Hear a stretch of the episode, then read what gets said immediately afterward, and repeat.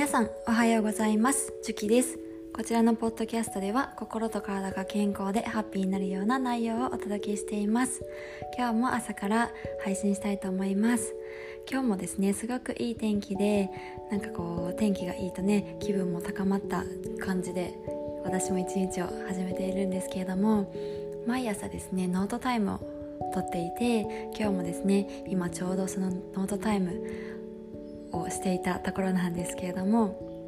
私がですねこうノートを使って自分と向き合うことを始めたのは専門学生の時です。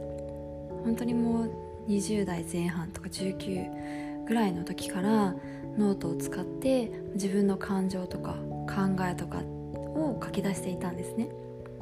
で今も毎朝そして寝る前ノートを使って自分自身と向き合う時間というのをとっています。こういう時間を取ることによってこう特に朝ですね忙しくて今日あれやらなきゃいけないとかこれをしなきゃいけないとかいろんな感情がですね頭の中でこう巡っている時間というか巡っていることが私自身すごく多くて常に何かやりたいことがあったりとかこれしたいあれしたいっていうふうに思っているので頭の中がすごく忙しいんですよね。ただそうやって朝自分自身と向き合う時間を作ることによってあそんなに焦らなくていいんだって思ったりとか例えば今日やりたいこととか、まあ、タスクを書き出すと意外とそんなにあの焦らなくていいんだなっていう風に気づくことができたりとか今のこの一瞬一瞬今日の一瞬一瞬をこう丁寧に味わい尽くすだけでいいんだなっていう風に思えてすごく落ち着けるんですよね。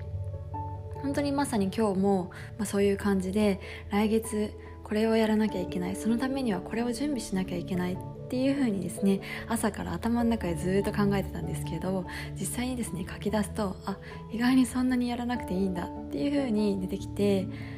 なのでなんかそうやって自分自身の頭の中を整理するやっぱり書き出してこう目に見える視覚化することによってより分かりやすいと思うんですよね。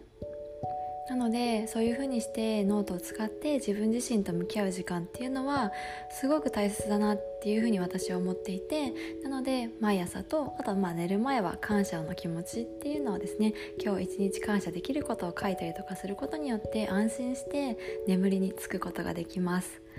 なので本当に毎日私は行っています。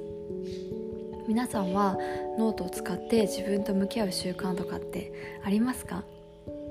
どうしてもね日々忙しいと頭でいろいろ考えて何かに追われていたりとかして忙しく感じてしまったりとかすることが多いと思うんですけれども、まあ、そんな時はですねノートを使って自分の感情考えを書いてみたりとかちょっと立ち止まってゆっくり丁寧に深呼吸をしてみてください。そうするだけでですねちょっとこう気持ちが穏やかになるはずです。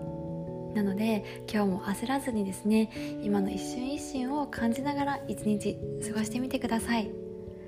それでは今日も素敵な一日をお過ごしください。バイバーイ。